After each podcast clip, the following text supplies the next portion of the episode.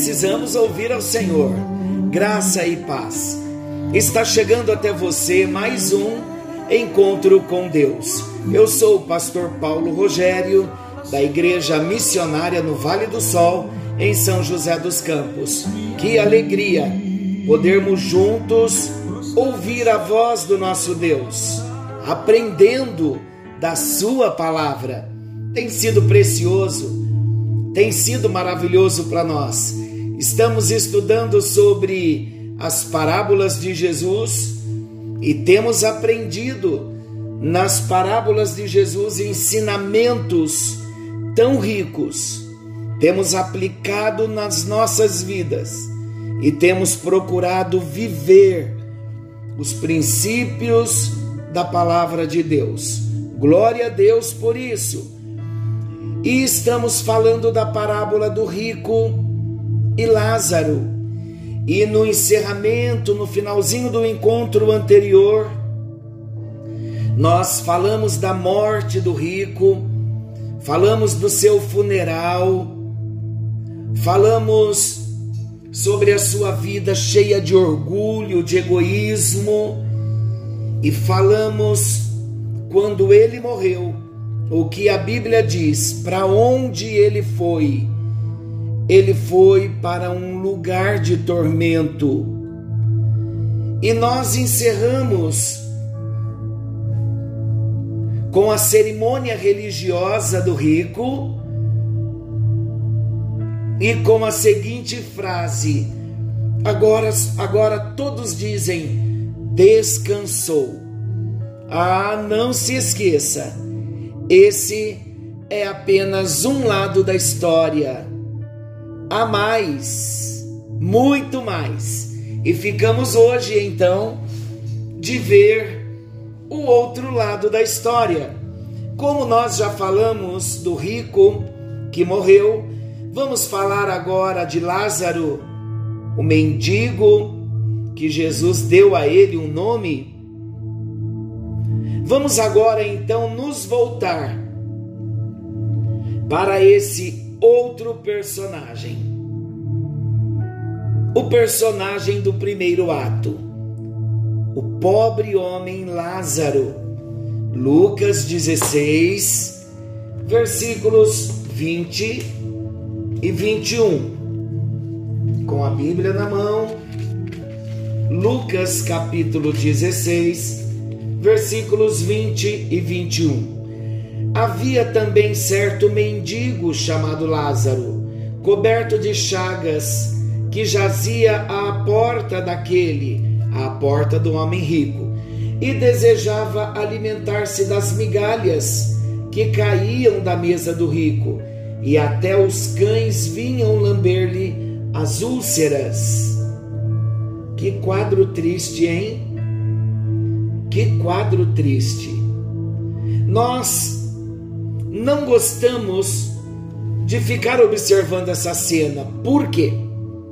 Basta saber que um dia o mendigo também acabou morrendo.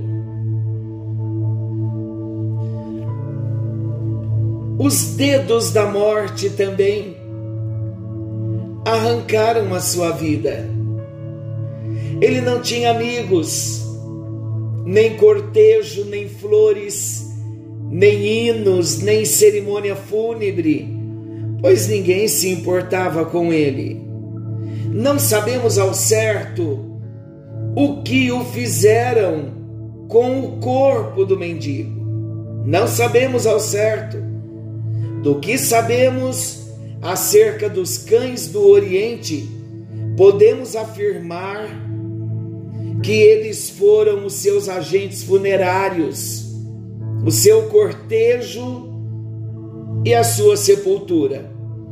Com um estremecimento de nojo, nos afastamos dizendo: que tragédia, diz o pastor Hernandes. Mas aqui, meus amados, aqui vimos apenas um lado da história também Agora Jesus levanta a ponta do véu e mostra que a vida depois da morte é real. Mostra que a sepultura não é o seu ponto final.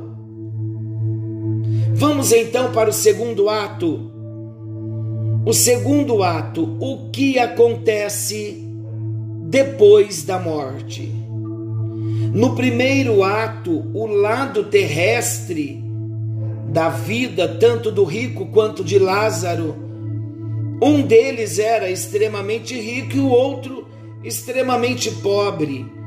Um sentava-se a uma mesa farta, o outro jazia junto à porta do rico, mendigando uma migalha. Um é atraente pela sua riqueza, o outro é repulsivo pela sua extrema miséria. Um andava empavonado em linho finíssimo, o outro cheio de trapos. Mas há diferenças nos homens que não aparecem nas roupas. Há diferenças nos homens que não aparecem nas casas. Há diferenças nos homens que não aparecem nas ocupações. Depois da morte, o contraste no destino destes dois homens continuou, mas a sua situação se inverteu. Em primeiro lugar, Lázaro quando a cortina foi levantada depois da morte do pobre, vemos anjos cheios de alegria em servir, carregando Lázaro para o céu. O que significa Lázaro? O nome Lázaro, a palavra Lázaro. Deus é meu auxílio. Embora Lázaro tenha sido desprezado pelos homens, Embora Lázaro tenha sido considerado como escória, embora na sarjeta do esquecimento, embora Lázaro prostrado, cheio de chagas, com fome e desejando comer as migalhas que caem da mesa do rico, embora privado do convívio humano e assediado pelos cães, ele confiava em Deus. O rico tinha tudo menos Deus. Lázaro não tinha nada senão Deus. Então Lázaro tinha tudo. No céu havia consolo, havia música, vestes brancas, coroas, harpas angelicais, delícias perpetuamente, a face de Jesus nenhum olho viu. Ah, queridos, quão cedo Lázaro se esqueceu dos seus andrajos, da fome, dos cães, das noites frias e do homem rico que o deixou na miséria. Ele foi, afinal, confortado. Agora, em segundo lugar, o homem rico Aquele que viveu aqui sem Deus, depois da morte, abriu os olhos e estava no lar dos desesperados. Já imaginou isso? Estar vivendo nesta vida de modo regalado, tendo riquezas, pompas. Quando morre nesta vida, abrir os olhos e quando se der conta, estar no lar dos desesperados. O mendigo repousou no seio de Abraão. O rico não teve repouso nenhum. Pois como é possível descansar no inferno? Queridos, em Hebreus capítulo 9, versículo 27 diz assim: E assim aos homens está ordenado morrer uma só vez, e depois disto, o juízo. O julgamento não acontece nessa vida, Primeiro vem a morte, depois o juízo. Quando transgredimos as leis da natureza, nós sofremos imediatamente. Exemplo, quando colocamos a mão no fogo, a nossa mão se queima imediatamente. Mas as leis de Deus, elas podem ser aparentemente transgredidas repetidas vezes, sem nenhum castigo. O homem que blasfema não parece sofrer com isso. O homem que rouba parece ter motivos para se vangloriar que vive melhor do que aquele que não rouba. Aquele que vive na impureza pode achar que isso é vida. Mas as Escrituras não dizem que toda vez que pecamos, Deus envia um anjo com a vara de ferro para nos bater. Não. A Bíblia diz que Deus marcou um dia em que vai julgar os homens. Atos 17, 31 diz isso. E nesse dia, nenhum homem vai poder fugir de Deus e nem subornar o tribunal de Deus. Naquele terrível dia do juízo, eles vão dar conta por cada palavra frívola que proferiram. Cada ação, meus amados, está registrada nos livros de Deus. Imagina isso. Isso é para trazer temor no nosso coração. Cada pensamento, cada intenção está registrado. Naquele dia, a palavra de Deus diz que os livros serão abertos. Será o dia do juízo. Isso mesmo, o dia do juízo. O homem rico, ele não despertou o santo. A morte não é uma varinha mágica que algum anjo agita sobre os moribundos, transformando todo pecado em justiça varrendo toda maldade, apagando todo o passado e transformando o pecador em filho de Deus. Não! Se o homem morre no seu estado de pecado, quando ele abrir os seus olhos, ele chegará, ele se dará conta de que está no lar dos desesperados. Isto tem que trazer temor no nosso coração. As pessoas, elas gostam de crer que tudo vai bem e que todos estarão bem. Tão logo morram, todos dizem: descansou. Mas o fato persistente, meus amados, se atente para isso é que as identidades não se alteram com a morte. Não foi outro homem que se despertou na eternidade, foi o mesmo. E despertou para saber, sabe o que? Despertou para saber que o inferno é um lugar de tormento.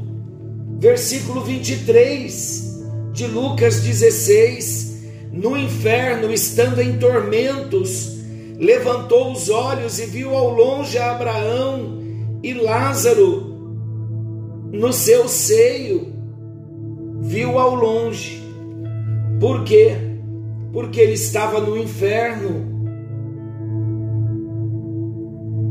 O rico despertou para saber que o inferno é um lugar de onde se vê o gozo do céu. Ainda no versículo 23, no inferno, estando em tormentos, agora levantou os olhos e viu ao longe Abraão e Lázaro no seu seio. Então o inferno é um lugar de onde se vê o gozo do céu. O homem rico despertou do outro lado para saber que o inferno é um lugar onde não há consolo. Versículos 24 e 25. Então, clamando, disse: Pai Abraão, tem misericórdia de mim e manda Lázaro que molhe em água a ponta do dedo e me refresque a língua, porque estou atormentado nesta chama. Disse, porém, Abraão: Filho, lembra-te de que recebeste os teus bens em tua vida, e Lázaro igualmente os males. Agora, porém, aqui ele está consolado e tu em tormentos. Então o inferno não é um lugar onde há consolo, só há tormentos. O inferno também é um lugar de onde não se pode sair. Olha o versículo 26. E além de tudo, está posto um grande abismo entre nós e vós, de sorte que os que querem passar daqui para vós outros não podem e nem os de lá passar para nós. Então o inferno é um lugar de onde não se pode sair. Mas no versículo 27, nós vemos que o inferno também é um lugar onde o pedido de socorro não é atendido. Olha o versículo 27. Então replicou: Pai, eu te imploro que o mandes à minha casa paterna. O pedido de socorro no inferno não é atendido. É interessante também e traz temor para nós, nós lembrarmos que o inferno é um lugar de lembranças amargas. Olha o versículo 27 e o versículo 28. Então replicou: Pai, eu te imploro que o mandes à minha casa paterna, porque tenho cinco irmãos, para que lhes dê testemunho, a fim de, de não virem também para este lugar de tormento. O inferno é um lugar de lembranças amargas. E o versículo 28, do 28 ao 30, nós vemos que o inferno é um lugar de onde não se pode mais ajudar a família. Porque tenho cinco irmãos, para que lhes dê testemunho, a fim de não virem também para este lugar de tormento. Respondeu Abraão: Eles têm Moisés e os profetas, ouçam-nos. Mas ele insistiu: Não, pai Abraão se alguém dentre os mortos for ter com eles, arrepender-se-ão. Meus queridos, para esse homem já era tarde demais para ajudar a sua família. Já era tarde demais para ajudar-se a si mesmo. Já era tarde demais para tomar a sua decisão ao lado de Deus numa vida diferente já era tarde demais. A sua oportunidade de salvação já tinha se findado. O desejo estava ali, mas a oportunidade passara para sempre. Observem que ele não ignorava o caminho da salvação. Ele sabia que seus cinco irmãos precisavam de alguém que lhes falasse acerca da salvação. Ele perdera a sua oportunidade e perdera a sua alma e a oportunidade de ajudar a sua família e mais uma vez eu digo, ajudar-se a si mesmo. Já era tarde demais. Talvez ele fosse covarde, Talvez tivesse medo do que a sua família pudesse pensar caso ele se voltasse para Deus, mas agora já não tinha mais medo. Talvez por causa da sua posição de rico, ele tivesse considerado a crítica dos seus amigos como um preço alto demais para pagar se andasse nos caminhos do Senhor. Mas agora tudo havia acabado, era tarde demais. A noite havia chegado para ele. Ele já estava diante da eternidade. Queridos, não há poder que nos salve depois da morte. O grito tem misericórdia de mim. Obteve uma única resposta: Filho, lembra-te, o abismo já estava fixado, os limites já estavam estabelecidos, o destino já havia sido determinado. E isso me traz lágrimas aos olhos.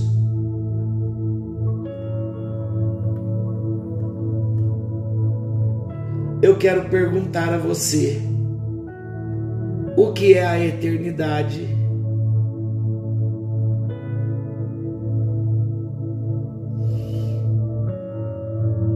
O que é a eternidade para você? Concluindo esta parte do nosso assunto, o homem não tem de fazer nada para ir para o inferno. Com suas virtudes e predicados morais, o homem é um pecador perdido. Mesmo sendo religioso, mesmo sendo um homem honrado, um honrado cidadão, o homem está condenado se não crer em Jesus. Não é preciso roubar, matar, adulterar. Todos pecaram. A palavra de Deus diz que destituídos, afastados, separados, já estão da glória de Deus.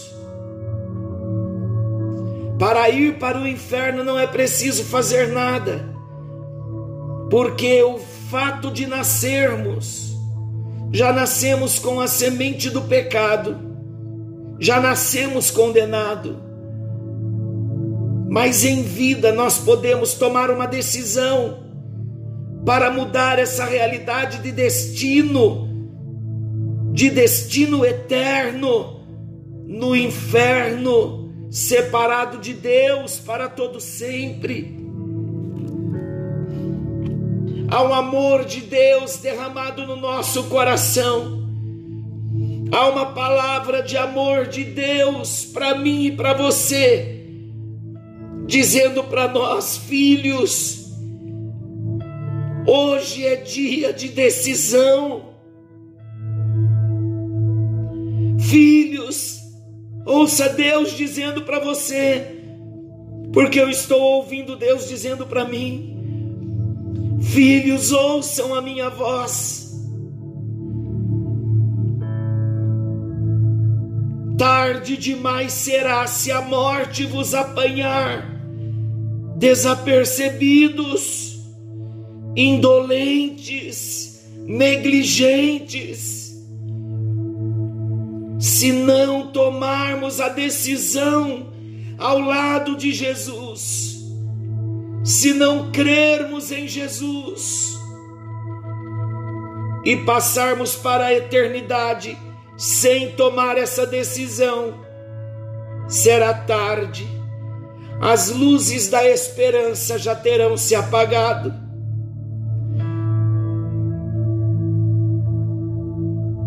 A pergunta que cala no meu coração é: o que é preciso para ir para o céu? Para irmos para o céu, queridos, é preciso nascer de novo. O que é preciso para irmos para o céu É preciso nascer de novo. Como eu posso nascer de novo? Crendo em Jesus Cristo como nosso único e suficiente Salvador e Senhor. Atos dos Apóstolos, capítulo 4, versículo 12. Olha o que esse texto diz. E não há salvação em nenhum outro, porque abaixo do céu não existe nenhum outro nome dado entre os homens, pelo qual importa que sejamos salvos. E qual é o nome? O versículo 11 responde: Este Jesus é a pedra rejeitada por vós, os construtores, a qual se tornou a pedra angular.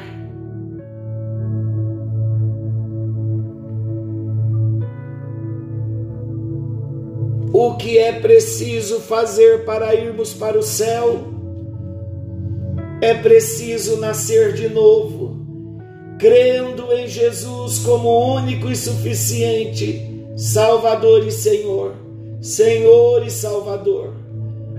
Evangelho de João, capítulo 14, versículo 6, diz: Disse-lhes, pois, Jesus: Eu sou o caminho e a verdade e a vida, ninguém vem ao Pai se não for por mim.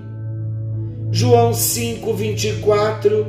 Em verdade, em verdade vos digo: quem ouve a minha palavra e crê naquele que me enviou, tem a vida eterna, não entra em juízo, mas passou da morte para a vida.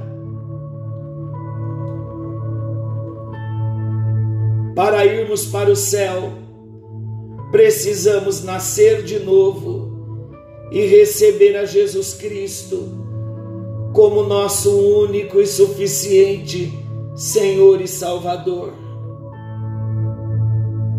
Se morrermos agora, para onde vai a nossa alma? Se eu morrer agora, para onde vai a minha alma? E se você morrer agora, para onde vai a sua alma? Para o céu ou para o inferno? É hora de decisão. Esse é o tempo, esta é a hora. Quando entregamos a nossa vida para Jesus, recebendo no nosso coração a Jesus Cristo como Senhor e Salvador, temos uma experiência linda chamada o novo nascimento. O novo nascimento, e com esta grande bênção, nós saímos do estado de mortos espirituais, recebemos a vida de Deus, e agora, tendo a vida de Deus, já não estamos mais separados de Deus nesta vida, porque a morte espiritual, a morte, o estado que nos separava de Deus, já nos une agora com a vida de Deus em nós. Mas esta decisão de receber a Jesus, ela também muda o nosso destino eterno, chamado morte eterna saímos desta condenação chamada de morte eterna para a vida eterna ao lado de Jesus. Vamos falar com o nosso Deus, com o único que pode nos dar vida eterna. Senhor Jesus, nós falamos no nosso encontro de um assunto tão sério, mas tão real, porque todos os dias nós ouvimos notícias de que alguém partiu para a eternidade e não sabemos o destino destes que partem. mas temos ouvido a tua palavra, que depois da morte só há duas alternativas: céu ou inferno. E nós queremos colocar a nossa vida nesta hora diante do altar do Senhor. Queremos com os nossos lábios, como Romanos 10 nos diz, com a nossa boca nós queremos confessar a Jesus como Senhor e no nosso coração crer que Deus ressuscitou a Jesus dentre os mortos. Ore comigo, confesse comigo. Senhor Jesus, eu abro a porta do meu coração e eu convido o Senhor para entrar em meu coração, para entrar em minha vida. Eu te recebo como meu único Senhor, como meu exclusivo Salvador. Eu entrego a minha vida em tuas mãos. Vem morar em mim. Revela-me o plano da salvação. Perdoa os meus pecados.